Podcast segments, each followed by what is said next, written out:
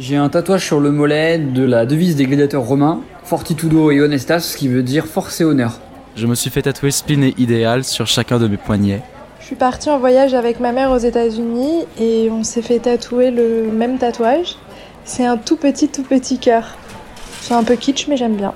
Je me suis fait tatouer le portrait de Lana Del Rey sur l'épaule. Je me suis fait tatouer le prénom de mon ex sur ma fesse droite. Tu l'auras donc compris, sans grande surprise, ce nouvel épisode va s'articuler autour de la thématique du tatouage. Aujourd'hui, en France, on considère qu'une personne sur cinq est ou a été tatouée, et ce chiffre est en constante évolution. Alors non seulement c'est un sujet d'actualité, mais c'est aussi un sujet qui me tient à cœur pour plusieurs raisons. Déjà parce que je suis moi-même tatoué, mais également parce que j'ai eu la chance de rencontrer des tatoueurs dans le cadre de Souffle Chaud, et que ça a toujours été des coups de foudre artistiques. Et puis plus récemment, je suis tombé sur un livre qui m'a interpellé. Un livre qui s'appelle Parce que les tatouages sont notre histoire, écrit par Héloïse Gay de Bellissène. Dans cet ouvrage, elle se sert d'anecdotes personnelles, de faits historiques et de traditions en lien avec le tatouage pour explorer les différentes facettes de cette discipline. Ce qui est très réussi, à mon sens, c'est cette dualité entre d'un côté le récit autobiographique d'Héloïse et de l'autre son analyse d'événements inscrits dans l'histoire. C'est parfois amusant, parfois triste, mais toujours poétique. Du coup, ne sois pas surpris si j'ai fait référence pendant cet épisode, il se pourrait même que je t'en lise quelques passages. Bien évidemment, comme dans tous les épisodes thématiques, je me suis entouré de plusieurs intervenants que j'ai minutieusement choisis pour ton plus grand plaisir. Aujourd'hui, dans ma manche, trois invités au taquet. Dans un premier temps, je vais te présenter Mylène Ebrard, qui n'est autre que la deuxième moitié du projet The Tattooialist et la créatrice du podcast dédié au tatouage La Voix de l'encre. Dans un second temps, je te présenterai deux amis à moi, deux tatoués, qui partageront leur vision et leurs expériences liées au tatouage. Pourquoi les gens s'intéressent à l'art? Parce que c'est la seule trace de notre passage sur Terre.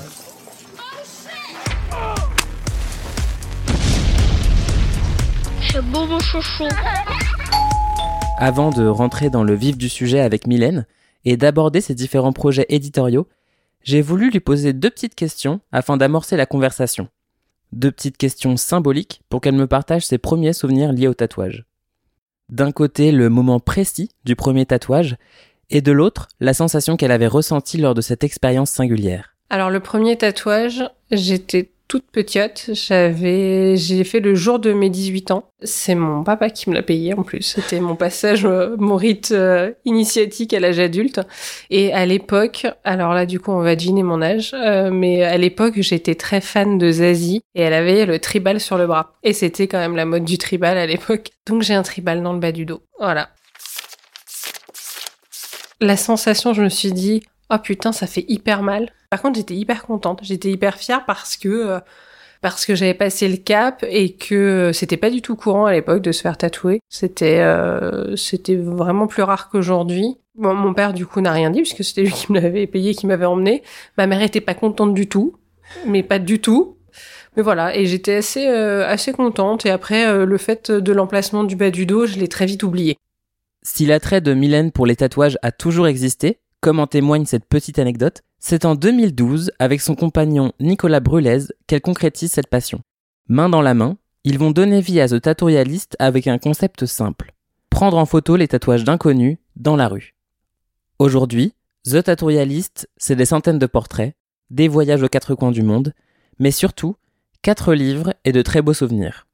J'ai donc demandé à Mylène de me parler de cette aventure folle, née sur un coup de tête. En gros, euh, avec Nico, quand on s'est rencontrés, donc c'était en décembre 2007, on sortait beaucoup. On faisait euh, genre resto, théâtre tous les soirs, etc.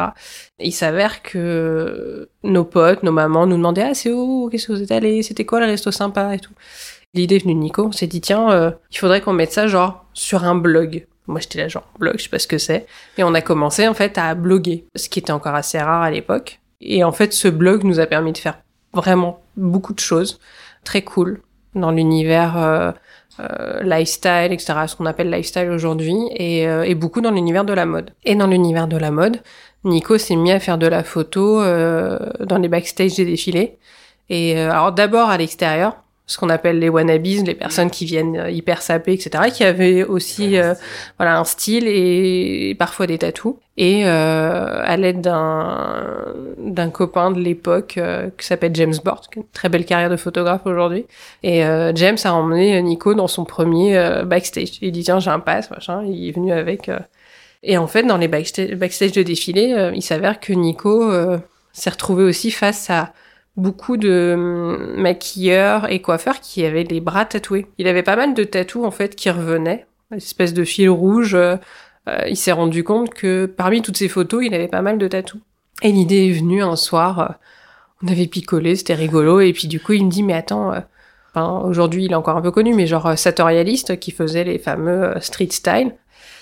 Et Nico me dit est-ce que tu crois que ça existe? Que avec du tatou. Qui s'est relevé en pleine nuit pour aller regarder ça. Et il me dit, ça n'existe pas. Il me dit, je veux faire ça. Faire les portraits des gens avec leurs tatous dans la rue et euh, mais de tous les gens, de tous les gens qui ont des tatous, qui ont envie d'être pris en photo. Et donc en juin 2012, le projet a pris forme comme ça. On l'a appelé Tatou Réaliste, évidemment euh, en clin d'œil à Satorialiste. Quelques quelques mois, années plus tard, on s'est dit genre euh, est-ce qu'on a le droit en fait euh Mais il s'avère que oui. Et en fait, le projet est né comme ça. Et euh, les premiers mois, ça a été facile parce que Nico arrêtait les gens dans la rue. Dans Paris, il y avait beaucoup de gens tatoués, donc c'était facile de voir les tatous des gens. Quand est arrivé l'hiver, c'était un peu plus compliqué. Donc, au bout de quelques mois, le projet a pris du plomb dans l'aile parce que, bah, quand les gens ont des manteaux, des écharpes, c'est plus compliqué de voir les tatous. Et il a commencé, genre justement, on a passé à, genre c'était aussi les débuts des réseaux sociaux, etc. Donc on passait des annonces ou quoi. Il était un peu contacté par des gens qui la plupart du temps le plantaient. Je sais pas, on a du coup on faisait, c'était les potes des potes, etc. Et on a réussi à donner forme euh, quand même au projet. Et il y a eu l'élan avec l'article Duel euh, en mars 2013. Et puis on a fait un défilé de mode euh, au restaurant Misco qui quand même orienté euh, tatou. Donc, euh, et au premier rang, on avait euh, Tintin, on avait euh, l'équipe de Jean-Paul Gaultier qui était venu caster des filles, on avait le L, on avait, enfin c'était, on avait le WAD. Enfin, c'était assez dingue. Et, et en fait, après, on était genre, enfin harcelé parce que c'était pas du harcèlement, mais on était genre blindé de mails de gens qui voulaient être pris en photo et et rapidement il y a eu le livre, etc. Je pense qu'on s'est retrouvé dans un ouais, dans un cercle qui était assez fou, sachant qu'on avait nos boulots à côté. On faisait tout ça en, en plus. Et euh, le premier livre a été assez rapide. On a fêté euh, la mise en ligne du centième portrait, euh, je sais pas, un an après le, lancement. Et on a fait ça sous forme de soirée privée au Bus Palladium, quoi. C'était complètement fou quand on y réfléchit.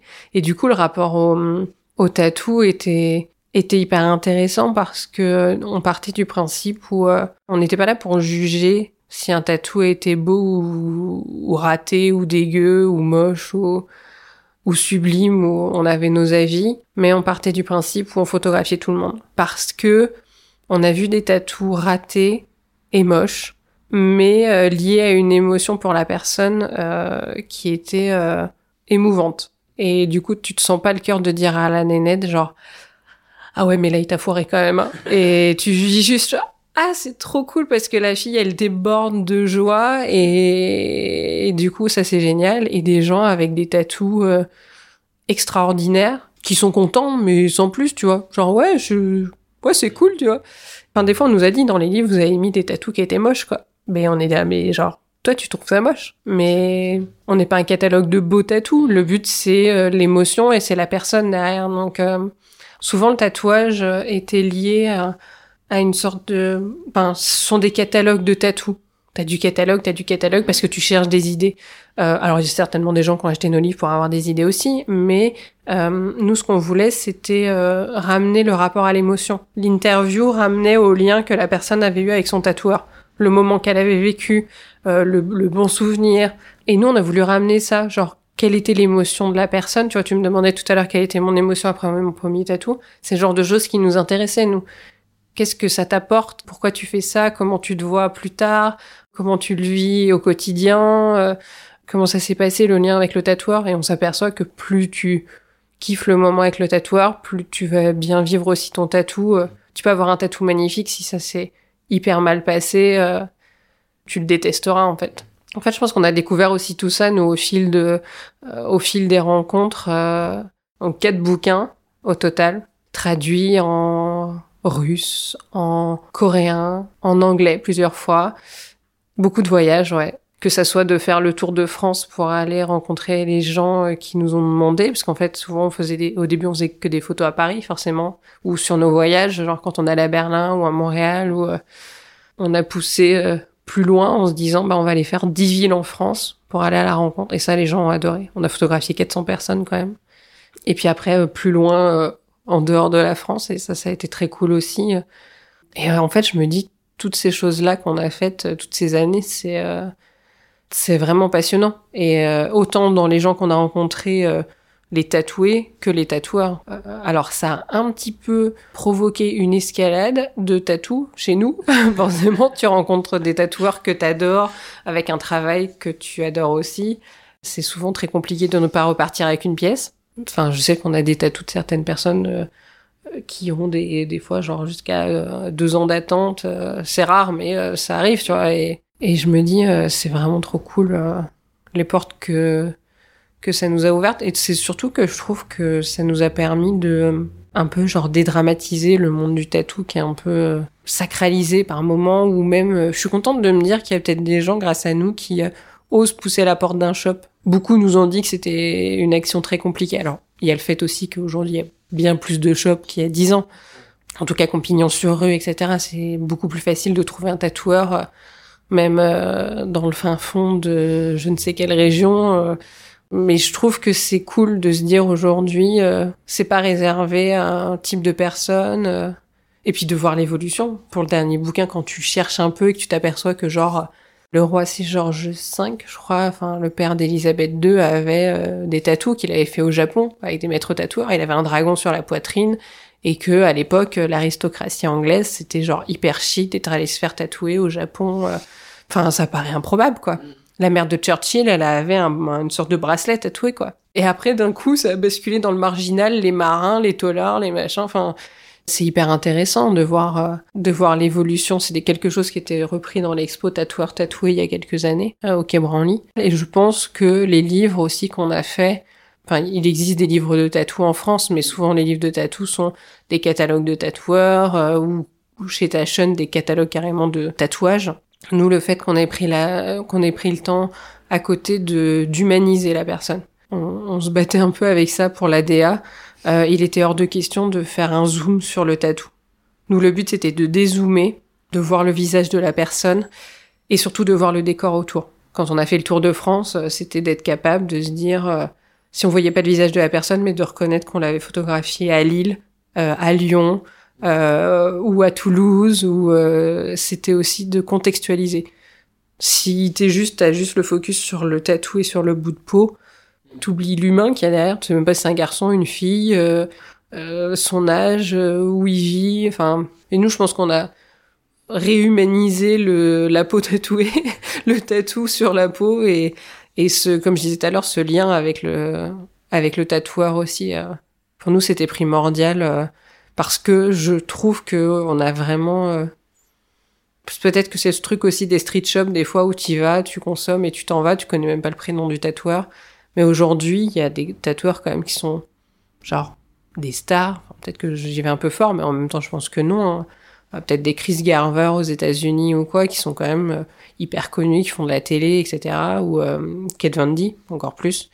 Et c'est des gens qui sont des de véritables artistes. Avec The Tattooialist, Mylène et Nicolas multiplient les rencontres en France et à l'étranger. De Paris à Berlin en passant par New York ou Londres, le couple est frappé par la diversité graphique qui existe dans l'univers des tatouages, mais également par la différence des pratiques liées à cet art. Non seulement les tatoueurs ont des démarches et des rôles différents en fonction des pays, mais le profil des personnes tatouées et le statut du tatouage lui-même divergent en fonction de la zone géographique dans laquelle on se trouve. C'est ce que me confirme Mylène en évoquant ses rencontres au Japon. C'est assez surprenant parce que c'est un monde à part en fait. Le mec, il te sort pas les aiguilles du sachet. Il les a préparées la veille, elles ont été stérilisées, elles ont été euh, bénies, elles ont été, puis après elles ont été montées sur le bambou. Et puis le mec, il tatoue à même le sol. Euh, il fait sa propre euh, encre. tout ça, c'est tellement improbable.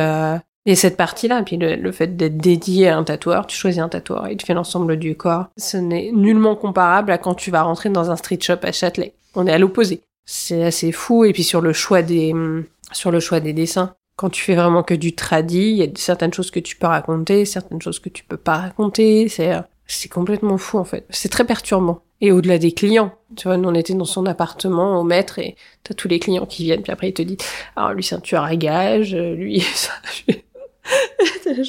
Ok, c'est c'est pas Monsieur, Madame, tout le monde quoi. Tu dînes avec un mec et sa nana, ils sont adorables, ils sont plus jeunes que nous, ils ont les mêmes baskets, ils sont trop mignons. Quelques mois après, il dit ah mais il est numéro 4 d'un des plus grands gangs. euh. Ok, ok.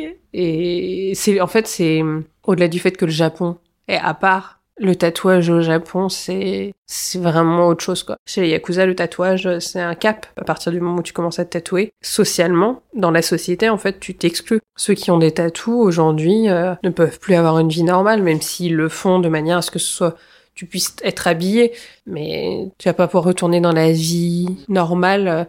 Tu vas pas pouvoir euh, trouver une femme, euh, tu vas pas aller à la plage, tu vas pas, enfin, il y a pas mal de trucs que tu peux pas faire parce que tu as des tatous et que tu peux pas retirer ça. Donc euh, aujourd'hui, nous, ça nous paraît normal de croiser quelqu'un dans la rue avec des tatous. Au Japon, si t'es un Européen, c'est normal. Si t'es un Japonais, euh, je sais que le maître qui nous a reçus, on était genre à la campagne au Japon, il c'est hyper chaud et t'es là, mais genre, je sais pas, genre re- re- retire ta chemise, tu vois, t'as un t-shirt en dessous et il dit non, parce que sinon avant la fin du repas, euh, les flics ont débarqué quoi. Et pas m'emprisonner, mais ils vont m'embarquer, va falloir que je m'explique. euh. Puis une fois qu'ils auront vérifié, bah ils me relâcheront, mais c'est un embêtement. Enfin, mais tu te rends compte, enfin. Et c'était en- l'an dernier, donc c'est en 2018. Il dit lui, c'est son quotidien en fait. Nous, on se pose même pas de questions. euh, On a envie de sortir en t-shirt, euh, de se balader en maillot de bain à la plage. euh, Et lui, il- on dînait dans un restaurant en ville et il peut même pas retirer sa chemise parce que euh, il a des tatous sur les bras et qu'il est japonais et que genre un client aurait ou même le restaurateur aurait appelé euh, aurait appelé les flics quoi. Et je crois que ça ça m'a beaucoup marqué parce que sur le tatouage, on est sur quelque chose, je pense qu'on se rend pas compte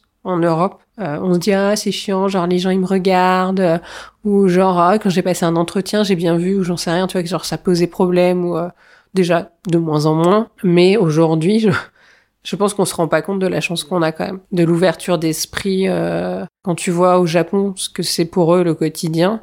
Alors ils ont fait le choix hein, aussi, parce que de se mettre en marge avec justement les tatous. Mais ça veut dire que tu peux pas choisir ce que tu fais de ton propre corps euh, sans te justifier auprès de la société, quoi. The Tattooyalist, c'est aussi l'occasion pour Mylène d'assouvir sa curiosité vis-à-vis du tatouage. En rencontrant des tatoués et en partageant leurs histoires, elle entrevoit le puissant pouvoir de cette discipline. Grâce à ce projet, Mylène fait également connaissance avec un nombre important de tatoueurs qui ne font qu'attiser cette curiosité déjà présente chez elle.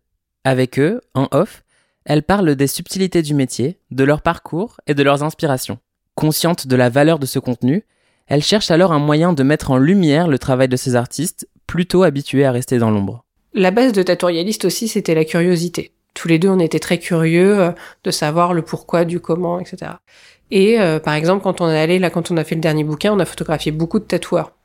Et en fait, euh, moi, je suis une pipelette. Et mon, enfin, à chaque fois, euh, quand on passait un moment avec le tatoueur, moi, je posais plein de questions.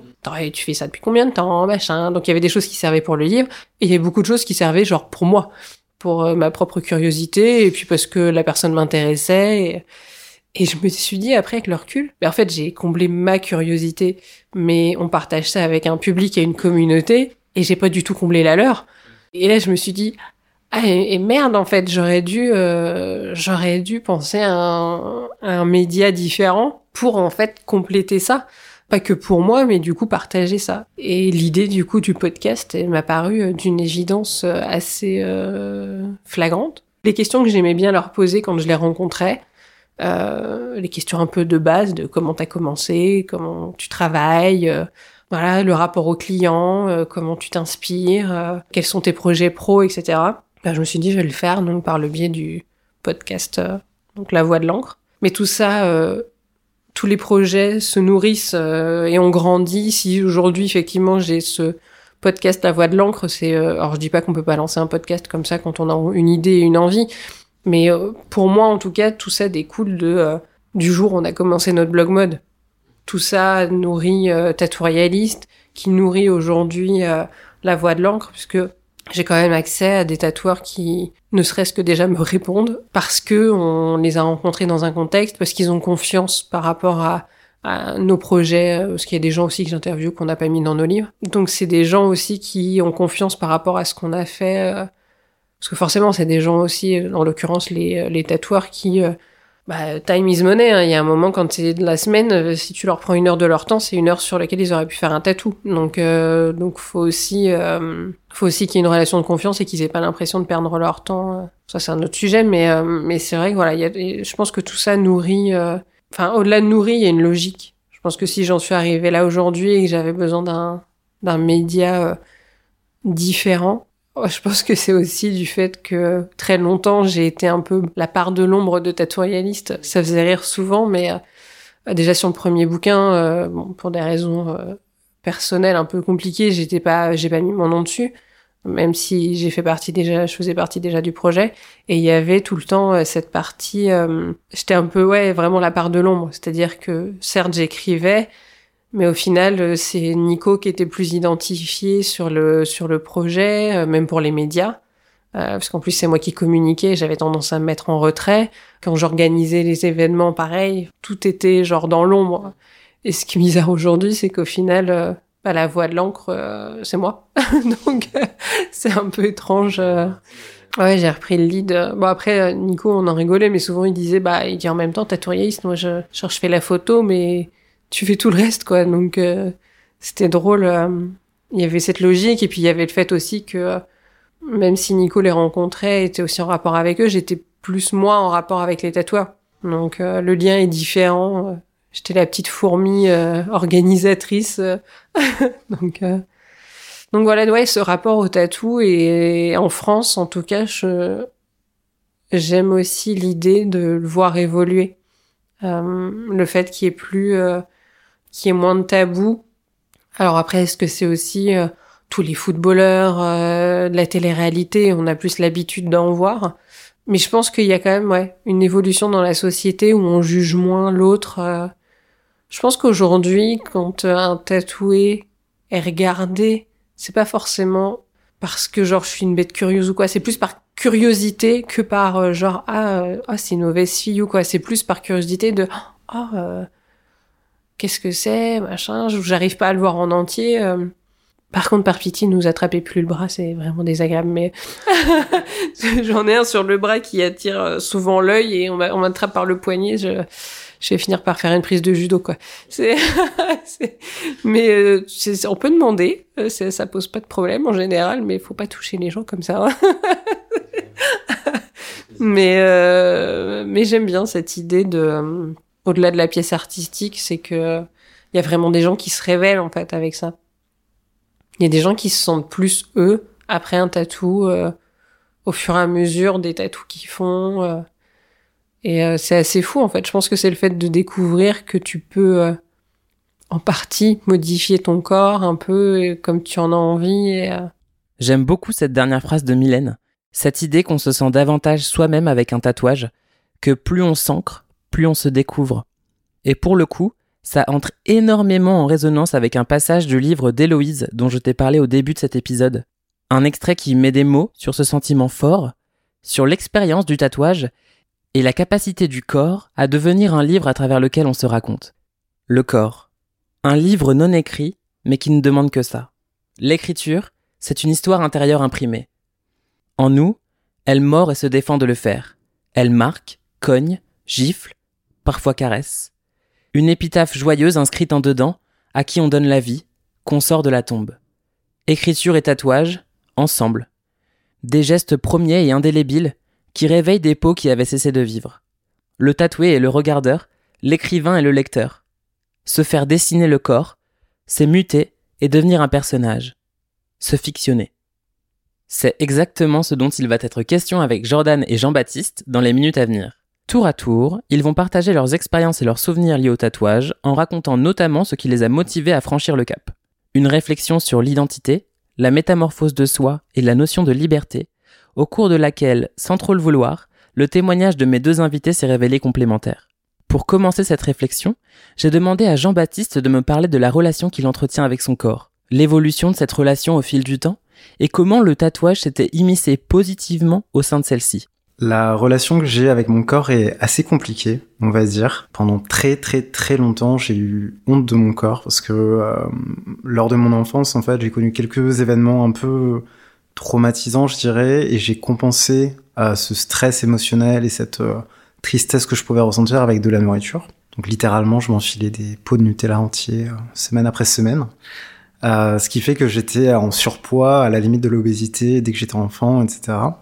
Et donc pendant l'adolescence, pareil, ça a été hyper compliqué de commencer à m'apprécier, etc. J'ai suivi euh, plein de régimes différents, j'ai perdu des kilos, puis j'en ai repris, puis j'en ai reperdu, puis j'en ai repris, etc. Et en fait, c'est seulement à partir de mes études supérieures que j'ai commencé à réussir à stabiliser tout ça.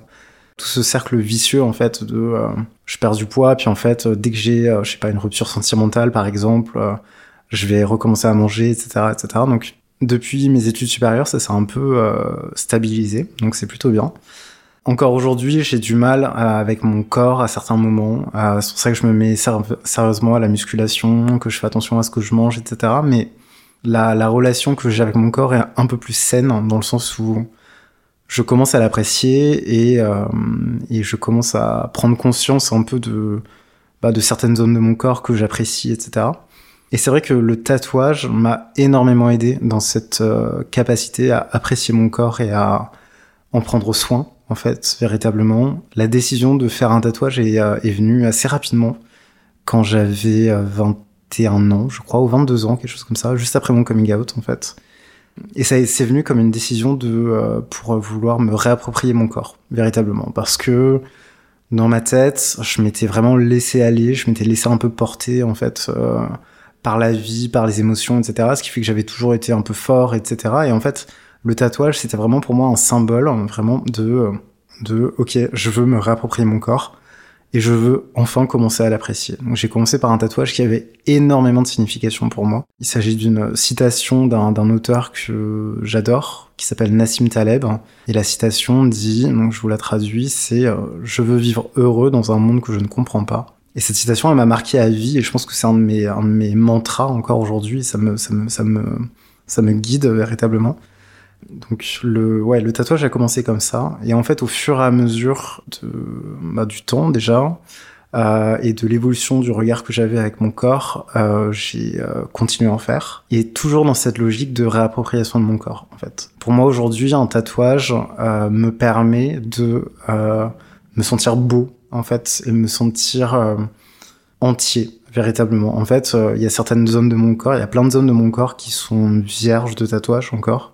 Pour le moment, j'ai que des tatouages sur le haut du corps, donc au niveau du torse et des bras. Et en fait, euh, je me suis rendu compte hier justement que en fait, bah, c'est les zones que j'apprécie le plus sur mon corps en fait. Et je me dis, que si euh, demain j'ai euh, le budget et, euh, et l'envie de me faire des tatouages, je sais pas au niveau des jambes, au niveau des hanches, etc. Peut-être que ça pourra m'aider à l'apprécier encore plus et du coup continuer ma mon, mon, processus de confiance en moi et de et de d'appréciation de mon corps. Quand Jean-Baptiste évoque ce sentiment de beauté généré par le tatouage, je ne peux m'empêcher de repenser à un passage du livre d'Héloïse qui souligne parfaitement ce cheminement de pensée. L'aiguille, c'est comme la flèche de l'amour. Elle va profond. Là où en soi, des poissons effrayants à lanterne gardent des secrets. Le tatouage se loge à des endroits du corps où il n'y avait plus de dignité, où rien n'adhérait. On s'en cognait ferme et la douleur le réveille, comme le petit poisson monstrueux qui nous guide. On n'en avait rien à faire, et tout à coup, on adore l'endroit. On l'aime, le dessin réveille l'amour et l'existence d'un lieu méconnu. On veut montrer à tous sa belle balafre, l'exhiber. Le rien devient le tout, comme quand un autre vous fait aimer votre corps à travers ses yeux à lui. Le tatouage réveille l'amour de soi. C'est marrant parce que, sans trop se concerter, Jordan et Jean-Baptiste ont une vision presque commune des bénéfices du tatouage. Voici ce que Jordan a répondu quand je lui ai demandé quelles pouvaient être la ou les fonctions d'un tatouage. Pour lui aussi, la volonté de se réapproprier son corps est un des objectifs principaux. La fonction première, vraiment, hein, je pense que c'est l'appropriation de son corps, de, enfin, c'est vraiment toi qui décides de modifier quelque chose qui n'a pas forcément besoin d'être modifié et tout, et c'est toi qui le fais, tu vois. Enfin, je trouve que c'est quand même hyper puissant comme idée, et c'est pour ça que je comprends que certaines personnes ne veuillent pas se faire tatouer ou osent pas, tu vois, parce que tu modifies un truc et c'est irrémédiable. Enfin, ok, tu peux te faire opérer derrière, mais genre, ça te laisse quand même des traces. Donc, je comprends que ça puisse être un peu perturbant si tu veux pas te faire tatouer, si tu comprends pas, en fait, euh, ce que ça peut représenter derrière. Mais euh, moi, je pense que vraiment, du coup, l'étape 1, c'est euh, l'appropriation. Il y a aussi le fait, du coup, de raconter une histoire quand même, parce que même si tu peux te faire tatouer juste pour le côté esthétique, euh, justement, ça, c'est le troisième point, en fait. Mais je pense que le, le- le deuxième point, ce serait parce que tu as envie de raconter une histoire, parce que tu as envie de t'approprier une partie de ta vie et qu'elle te reste dans la peau de te rester dans la tête, en fait. Enfin, je trouve que c'est vraiment l'idée, moi, de. Enfin, comme pour celui pour la main, en fait. Moi, c'est une période de ma vie, je veux jamais l'oublier, je veux m'en souvenir et elle est là, en fait. Et si j'y repense, je regarde ça. Enfin, je sais pas, c'est assez fort, en fait, le concept, je trouve, de. T'exprimes quelque chose avec un mot qui est gravé dans ta peau. Ce fameux mot dont parle Jordan, c'est le mot spleen qu'il a décidé de graver sur la tranche de sa main, comme pour faire un pied de nez à ce sentiment douloureux et aux événements qui y étaient liés. Plutôt que de l'effacer de sa mémoire, Jordan a décidé de l'exorciser en le déposant sur sa peau. moi c'était vraiment une phase où je pense qu'à ce moment-là j'étais dans cet état d'esprit enfin ce sentiment là et je, c'est même plus que je veux plus passer par là c'est qu'en fait si j'ai un problème je veux juste me rappeler que j'ai déjà traversé cette, cette étape là de ma vie et que ben je vais avancer parce que j'ai avancé et ça c'est un moyen de me me rappeler qui j'étais et ce que je suis devenu et comment. Et en fait voilà je trouve que c'est hyper puissant de se dire qu'on peut le faire avec un simple tatouage sur une partie de ton corps. Donc j'adore voilà juste bah, l'appropriation de son corps l'idée que tu racontes une histoire.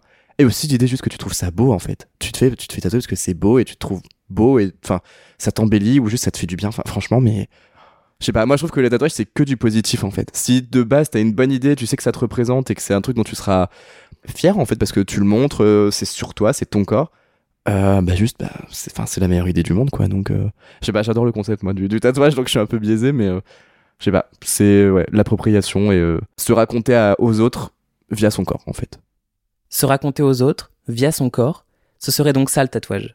Une façon de s'exprimer sans parole, de transformer son vécu en une matière graphique. C'est également ce que formule Héloïse dans son livre en affirmant Quand vous faites quelque chose naturellement, tout se passe bien. Parce qu'avec le tatouage, on se légende, on crée des sous-titres personnels. C'est avec Jean-Baptiste que j'ai décidé d'explorer ce sentier, en essayant de savoir si pour lui, l'aspect psychique du tatouage pouvait prendre le dessus sur l'aspect esthétique. Clairement, un tatouage a une portée psychique qui est au moins aussi importante que la portée esthétique. Je pense que c'est important de prendre conscience de ça parce qu'en fait, le fait de vouloir ancrer littéralement un dessin, une citation ou autre dans son corps à vie, en fait, ce n'est pas anodin. Et même si parfois on peut faire des tatouages un peu sous le coup de, euh, de l'impulsion ou juste sur une envie esthétique, c'est quand même un marqueur assez fort, potentiellement d'un désir que l'on peut avoir, d'une envie, d'une aspiration, d'un, même d'un état d'esprit en fait. Donc je pense que oui, le, le, le tatouage a une dimension psychique qui est hyper importante. Chez moi, je sais que c'est un, marqueur de ma confiance en moi, en fait, véritablement. C'est-à-dire que tous les jours, je regarde mes tatouages et en fait, pour moi, je les ai faits vraiment à des époques euh, spécifiques et avec euh, des, euh, des volontés spécifiques. Sur mon avant-bras, j'ai un portrait du, du philosophe et empereur romain Marc Aurèle, par exemple. C'est pour une raison, c'est parce que c'est un, un philosophe qui m'a énormément marqué, dont la philosophie m'a énormément marqué, et qui et cette philosophie est pour moi encore aujourd'hui un, guide en fait, euh, véritablement. Et j'applique certains de ses principes au quotidien. Euh, sur le torse, j'ai un serpent à trois têtes qui en fait est une, une métaphore de l'hydre de Lerne en fait. L'hydre de Lerne qui est utilisé par euh, l'un de mes auteurs favoris, donc Nassim Taleb, pour illustrer un concept en fait qu'il appelle l'antifragilité, euh, la capacité de euh, personnes, d'organismes, de systèmes à en fait se développer et croître grâce au désordre, grâce au chaos en fait. C'est plus une, méta une métaphore pour moi de, euh, pour me dire, euh, bah voilà, peu importe euh, tous les coups durs que j'aurai dans ma vie, ce seront des, euh, ce seront des, des moyens pour moi de grandir, de me développer et de, et de continuer à, à gagner en force et en, et en maturité, etc. Donc voilà, même si j'ai des tatouages qui sont purement à but esthétique, certains de mes tatouages ont une dimension hyper psychique finalement et hyper euh, ancrée dans ce que je suis en tant qu'être humain en fait, véritablement. Et même les tatouages à but purement esthétique en fait ont une, euh, une dimension psychique parce que finalement ils m'aident aussi à me sentir bien. Enfin, à me sentir bien avec mon corps et à trouver mon corps beau en fait, littéralement. J'ai euh, plusieurs, plusieurs fleurs euh, tatouées sur moi, donc des pivoines et des chrysanthèmes. Et pour moi, en fait, c'est c'est aussi un symbole de, de féminité en quelque sorte. Et c'est aussi pour m'aider à accepter ma part de féminité, du coup, en tant que homme, gay, queer. C'est un, un, moyen pour moi aussi d'accepter de, ma part de féminité. Mais j'ai pas fait ces, ces fleurs dans cette logique-là. C'est juste un but purement esthétique à la base, une recherche esthétique. J'avais fait des moodboards sur, sur Pinterest et, euh, et ça m'avait plu. Et en fait, aujourd'hui, pour moi, c'est euh, c'est un marqueur fort de mon identité et de qui je suis, en fait. Si pour Jean-Baptiste, les tatouages s'inscrivent dans une quête identitaire, qu'en est-il de Jordan? Quel était son état d'esprit au moment de réaliser son premier tatouage? Et qu'a-t-il ressenti une fois que l'épreuve du feu était passée? Juste avant, j'étais hyper angoissé, hyper flippé de cette histoire. Genre, on va m'enfoncer une aiguille, c'est hyper oppressant. Euh, j'étais hyper content de le faire déjà en amont parce que ma sœur a le même que moi au même endroit. Donc, c'était assez symbolique. On a décidé de faire un tatouage ensemble. Donc, je trouvais ça euh, hyper beau et je voulais pas me lancer tout seul dans l'aventure du tatouage. Enfin, c'était hyper flippant. Euh, le truc que j'ai ressenti après, et euh, c'est à cause de ça, je pense que j'ai tout le temps envie de faire tatouer maintenant. C'est débile, hein, mais c'est tout petit en plus comme truc, mais j'ai l'impression que du coup c'était mon corps et j'ai fait ce que je voulais de mon corps et c'était un truc qui, qui s'est rajouté par mois. Et du coup, genre, c'était moi qui avais décidé de ce qui se passait.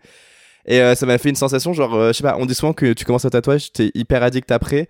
Je sais pas si c'est le sentiment de te, au moment, tu vois, de, tu te fais piquer, tu, tu fais un dessin se fait et tout, ou juste en fait, bah, tu dis putain, c'est mon corps, et c'est moi qui décide, et genre, bah, je l'ai fait en fait, genre, j'avais l'impression d'avoir passé un cap dans, euh, dans qui j'étais, enfin, je sais pas, c'est moi qui ai décidé de rajouter un truc. C'était pas une question, genre, du prendre, de, prendre du muscle ou de changer de couleur de cheveux ou une connerie comme ça. Non, là, c'était, c'est moi qui décide du dessin, ça me représente et les gens vont le voir et tout. Enfin, je sais pas, c'était assez, euh, c'était peu de l'excitation en fait euh, après au lieu de l'angoisse du début en fait. Donc, euh, je sais pas, c'était plutôt cool. Je me suis dit, c'est mon corps, c'est à moi et c'est moi qui le décide. Dans son livre, Héloïse utilise les mots suivants pour parler du tatouage. Un tatouage, c'est marquer un événement dans la chair et pouvoir le relire, comme un livre, quand bon nous semble. On retrouve cette idée d'un avant-après, d'un changement, d'une évolution, d'un passage d'un point A à un point B. C'est exactement ce qu'a ressenti Jean-Baptiste après s'être fait tatouer. Selon lui, les tatouages sont des chapitres de soi, une façon d'archiver des expériences et d'en prendre pleinement conscience. Il y a eu un avant et il y a eu un après en fait. Mais je pense que euh, le après fait plus partie d'une sorte de storytelling entre guillemets de soi, enfin vraiment une narration de soi. Euh, moi je suis assez convaincu, euh, enfin comment dire, de la conception de l'identité comme une narration de soi finalement. Et je sais que mes tatouages en fait ce sont des marqueurs qui me permettent qui me permettent de pouvoir me raconter en fait parce que en fait quand je parle de moi, je parle aussi de mes influences euh, philosophiques. Je parle de moi sous l'angle aussi euh, identité euh, sexuelle finalement et aussi euh, identité de genre. Donc mon lien avec la communauté LGBT, queer. Donc oui, je pense qu'il y a une, une, enfin se faire tatouer, c'est aussi se fictionner finalement. Enfin c'est une narration de soi en tant que tel. Euh, moi, je le, je, le, perçois vraiment comme ça en tout cas. Et, euh, c'est vrai que mon premier tatouage, ça a été vraiment ça en fait. C'est-à-dire que cette citation, euh, donc, euh, je veux vivre heureux dans un monde que je ne comprends pas. Euh, quand je me la suis fait tatouer, vraiment, j'ai eu un. Alors évidemment, été stressé, donc pendant, enfin, tous les jours pendant trois semaines avant le tatouage, je regardais euh, les euh, téléréalités Miami Inc, euh, etc. Enfin toutes ces toutes ces téléréalités, juste pour en fait comprendre comment ça allait se passer euh, le jour J en fait. Donc et aussi récupérer tous les bons conseils que je pouvais glaner dans ces téléréalités là. Et en fait, donc évidemment j'étais stressé, mais en même temps le jour du tatouage en fait, c'est comme si j'avais ressenti aucune douleur. Et ça a été plus libérateur qu'autre chose. Vraiment le fait de commencer à sentir l'aiguille, euh, enfin les aiguilles dans la peau, c'est une, une sensation en fait qui est, euh, j'ai envie de dire indescriptible parce que elle est, euh, chacun doit la ressentir de manière de manière différente. Moi, je sais que je je prends un certain plaisir, alors pas dans une logique euh, euh, masochiste ou quoi que ce soit, mais juste en fait vu que chaque tatouage a finalement une signification chez moi, euh, même si ça peut être une signification purement esthétique, le fait de savoir que je suis en train de me faire ancrer quelque chose qui a une signification dans la peau, en fait, me procure une sorte de satisfaction. Ce qui fait que, bah, au moment du, au moment du premier tatouage, véritablement, j'ai pas senti de douleur en tant que tel. Et après, en fait, ça a été euh, que du bonheur et que de la satisfaction. Évidemment, la, la, la phase de cicatrisation était un peu relou, mais ça, je pense que c'est pareil pour tout le monde. Mais après, euh, clairement, j'ai été, euh, j'ai été euh, hyper content et aujourd'hui, je pense que l'esthétique que j'ai choisie pour le tatouage ne me correspond plus. La citation me correspond toujours, mais l'esthétique ne me correspond plus. Donc je pense que je vais essayer de le, de, le faire couvrir à un moment donné dans ma, dans ma vie pour pouvoir me refaire tatouer littéralement la même citation, mais à un autre endroit et sous un autre, sous une, avec une autre esthétique en fait. Pour rebondir sur la notion de douleur, j'ai envie de te lire un court passage du livre d'Héloïse qui, comme tu pourras le constater, vient renforcer le témoignage de Jean-Baptiste. La sensation d'être tatoué, ça ressemble à une brûlure, et parfois, selon les endroits, on imagine sans peine la caresse d'un petit scalpel. Mais c'est une souffrance assumée parce que c'est une décision. Dans la vie, on évite au mieux de se faire mal, mais le tatouage lui dit Ta souffrance, elle aura un but, et quand elle cessera, elle sera plus belle que tu ne le crois. C'est toujours un affrontement avec soi-même. Si la plupart des gens s'accordent sur la douleur du tatouage, il existe tout de même deux clans qui s'affrontent. D'un côté, ceux qui affirment que le tatouage doit obligatoirement avoir une signification, et de l'autre, ceux qui affirment que tout tatouage est valide, même si les motivations sont purement décoratives. J'ai donc profité d'avoir Jordan sous la main pour lui demander son avis. Est-ce que selon lui, un tatouage doit avoir une signification pour être validé? Pas vraiment. Je pense que je serais un peu mal placé pour parler, sachant que le troisième que j'ai fait, c'est mon palmier là sur la jambe en fait, et je l'ai fait en vacances à l'arrache avec ma sœur. Donc il euh, n'y a pas forcément de signification, juste le souvenir qui est relié en fait à se dire on a, franchement on a déconné, on a dit le dernier jour on se fait tatouer, on y est allé. En soi je le trouve pas, euh, enfin c'est un peu kitsch, genre c'est un palmier, euh, c'est un dessin, enfin genre j'apprécie le dessin et tout, mais genre c'est pas un truc qui symbolise quelque chose d'absolument formidable pour moi. donc pas vraiment. Enfin moi je trouve que les tatouages c'est beau déjà en fait de base sur tout le monde, donc qu'il y ait une signification ou pas même juste le fait que tu te fasses tatouer, c'est une, anecdote en soi, je veux dire. Donc bon, après, euh, j'ai pas besoin que c'est une signification particulière. C'est vrai que j'aime bien quand les gens me racontent, alors je me suis fait tatouer ça parce que ça représente ça, ça, ça. Enfin, je sais que pour les trois autres que j'ai, genre j'ai toujours une histoire derrière. Mais en soi, euh, je trouve ça tellement beau de me dire les gens ils se font tatouer quelque chose sur le corps, que ça peut être un dessin, un mot et qu'il y ait une histoire derrière ou pas.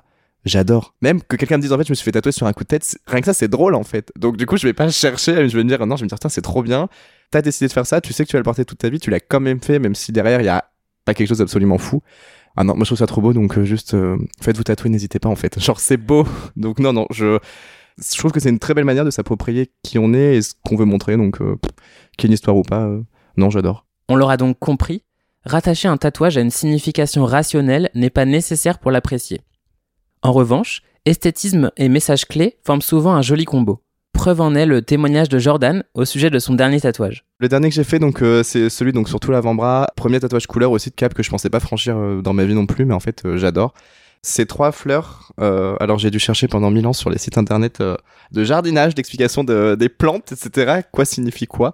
Et donc c'est une jonquille, un coquelicot et un tournesol. La jonquille représente la mélancolie et le désir. Le coquelicot, c'est les moments éphémères qui durent pas. Et le tournesol, c'est pour l'espoir, du coup ça m'a frappé en fait. Par contre à partir du moment où j'ai trouvé l'explication des fleurs je me suis dit il faut absolument un truc qui me représente en fait. Enfin je sais pas je trouvais que ça me décrivait assez bien. Et le tatoueur a été génial c'est qu'en fait il a placé le tournesol au-dessus des deux autres. Et je trouve que c'est hyper symbolique parce que du coup c'est à dire que l'espoir passe au-dessus de tout. Et bon toi tu me connais donc euh, genre tu sais la personne que je suis genre euh, toujours au-dessus de tout même s'il y a des moments où je suis un peu en, bad en fait euh, il y a toujours cette envie d'aller plus loin et d'aller bien et d'aller mieux tout le temps. Et du coup je voulais représenter ça en fait. Mais alors Qu'en est-il des autres tatouages, des précédents et de ceux d'avant? Quel regard porte-t-on sur sa collection de dessins quand elle s'agrandit et que les premiers tatouages prennent de l'âge? Est-ce que l'attachement que l'on a pour ces tatouages est éternel? En d'autres termes, est-ce que nos goûts d'aujourd'hui seront nos goûts de demain? J'ai demandé à Jordan de prendre un peu de recul et de me parler de l'évolution de son regard sur l'ensemble de ses tatouages. C'est hyper drôle parce que genre euh, au début je vois j'étais fan du premier. Enfin aujourd'hui je l'aime tout autant mais genre je le regarde plus du tout avec autant d'admiration alors que mon dernier je le regarde tous les jours et je suis là c'est trop beau. Genre il y a pas du tout de regret ni rien, c'est juste euh, ça fait il y a des fois je les vois plus même. J'oublie que je suis tatoué, genre je sais plus sur quelle jambe je suis tatoué en fait euh, des fois. Donc je me réveille, je suis là ah oui.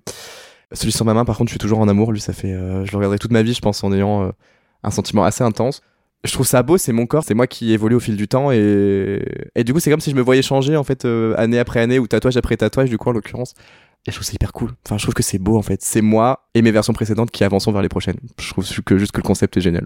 Pour creuser ces questions de temporalité et de perception de soi, j'ai demandé à Jean-Baptiste s'il lui arrivait d'avoir des appréhensions face au côté permanent du tatouage. Si finalement ce côté indélébile et inaltérable pouvait l'angoisser par moments, n'a-t-il pas peur de regretter un jour?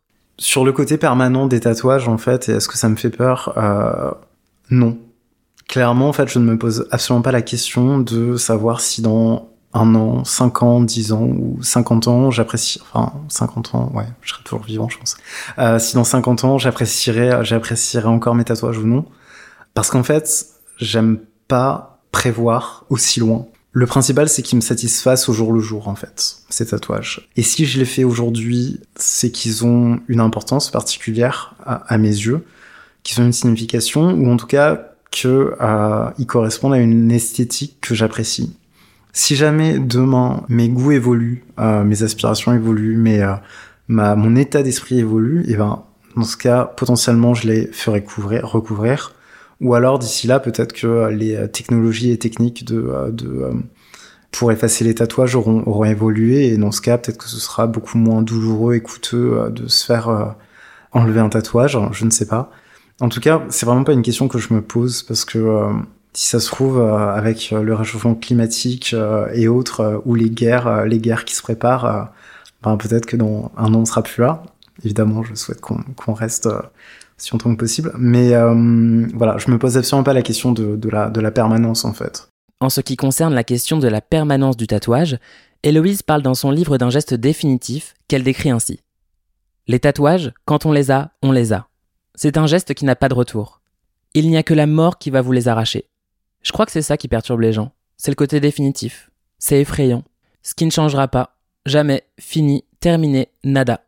Donc tout tatoué entend cette phrase dès la première empreinte. Souvent, elle vient des parents.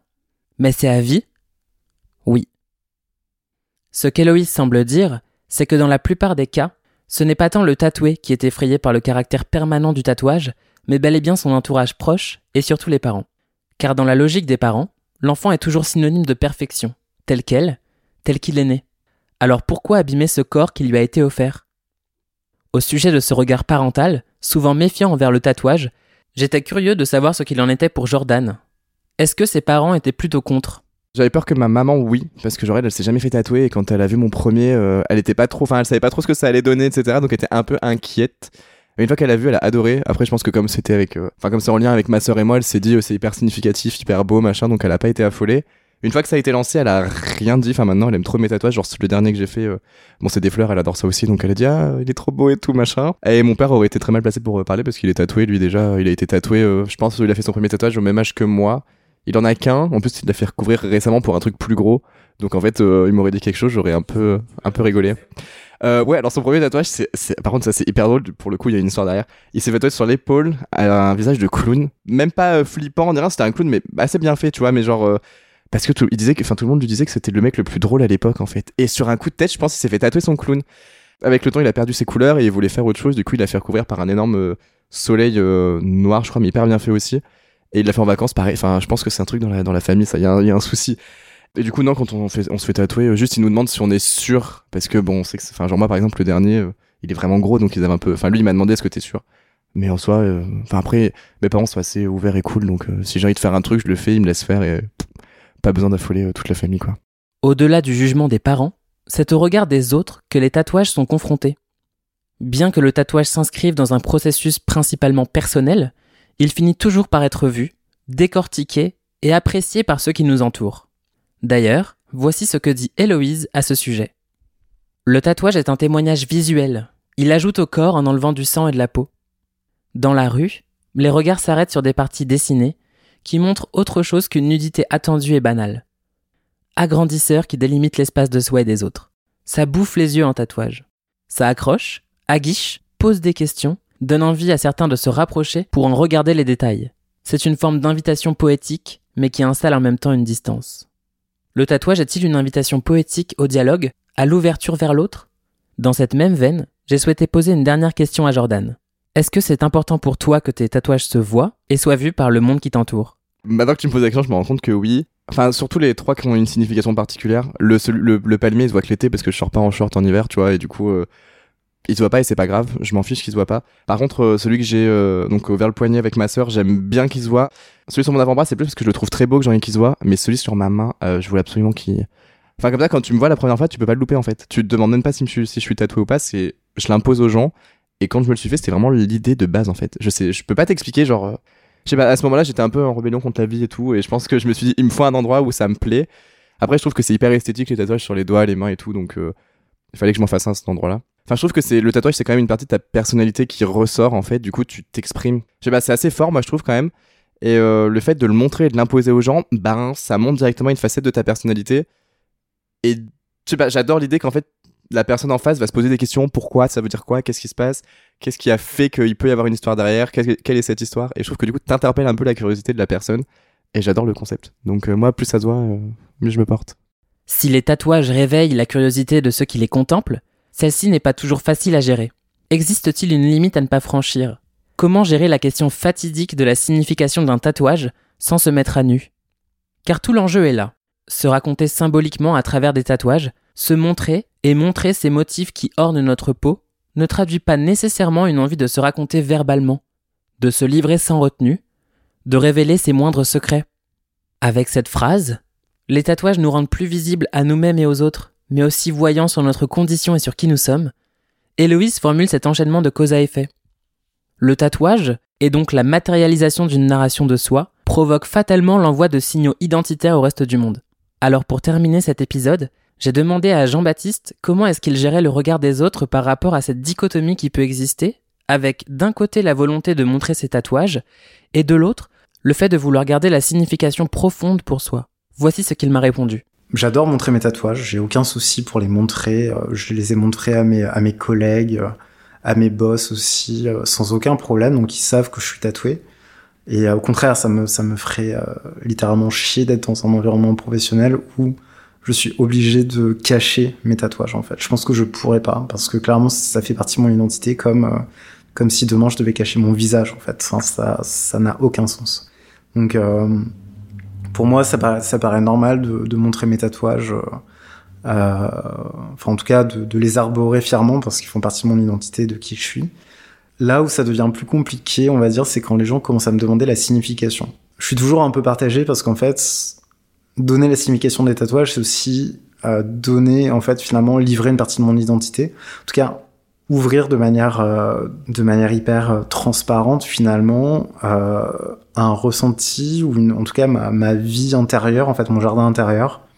Souvent quand on me demande quand on me pose la question de ok mais quelle est la signification de tout ça je reste hyper évasif. Je dis bah voilà c'est euh, une philosophie qui m'a qui qui m'importe beaucoup ou alors un livre qui m'a marqué ou alors bah, pour les fleurs, c'est un motif esthétique euh, que j'avais vu sur Pinterest. Voilà. Et clairement, en fait, volontairement, je reste hyper vague.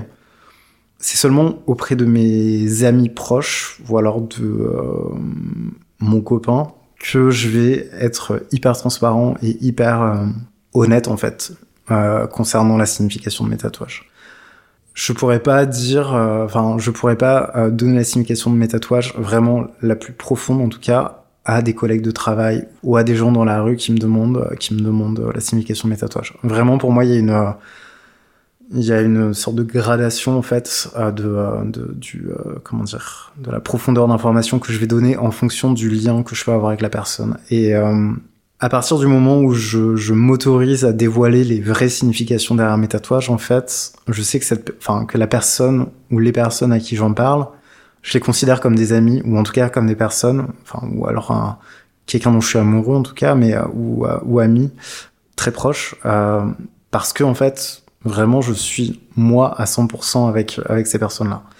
Et du coup, euh, clairement en fait là le, la, perception la perception des euh, que les gens ont de mes tatouages change en fait souvent parce que ben je suis hyper honnête avec eux et euh, du coup en fait euh, souvent et là c'est le cas avec euh, avec mon copain par exemple clairement il m'a il m'a dit que qu'il était vraiment hyper fan de mes tatouages mais aussi parce que bah en fait euh, en, en, parlant de mes tatouages je lui ai raconté une partie de ma vie aussi en fait.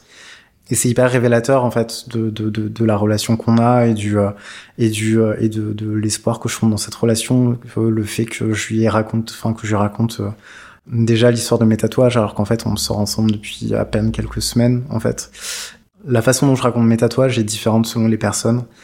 Euh, mais souvent en tout cas la perception est hyper positive. Enfin j'ai jamais eu de remarques négatives euh, concernant, concernant mes tatouages et en fait même si j'en avais eu je l'aurais pas pris en compte en fait parce que en fait ça fait partie de mon identité donc À partir du moment où tu critiques un de mes tatouages, tu me critiques moi. Donc euh, pour moi c'est un plaisir en fait de pouvoir montrer mes tatouages et de euh, voilà pour moi c'est faire de son corps une œuvre d'art et donc c'est intéressant de pouvoir la montrer aussi euh, dans la limite de la décence selon le contexte évidemment mais c'est important de pouvoir la montrer. Merci d'être resté jusqu'à la fin. Si cet épisode t'a plu, n'hésite pas à en parler physiquement autour de toi ou à le partager virtuellement à ta communauté, car c'est grâce au bouche à oreille que Souffle Chaud se développe. Si tu souhaites participer activement à la longue vie de ce projet, tu peux également laisser des commentaires positifs ainsi qu'une pluie d'étoiles sur Apple Podcast. Pour tout savoir sur les prochains invités et suivre l'actualité de Souffle Chaud, je t'invite à te rendre sur la page Instagram du podcast. Si tu as des questions ou si tu souhaites partager ton histoire, tes conseils, tes suggestions ou tes rêves avec moi, envoie un petit message à l'adresse contact@soufflechaud.com. Merci d'avoir écouté cet épisode jusqu'au bout et à très vite pour le prochain chapitre.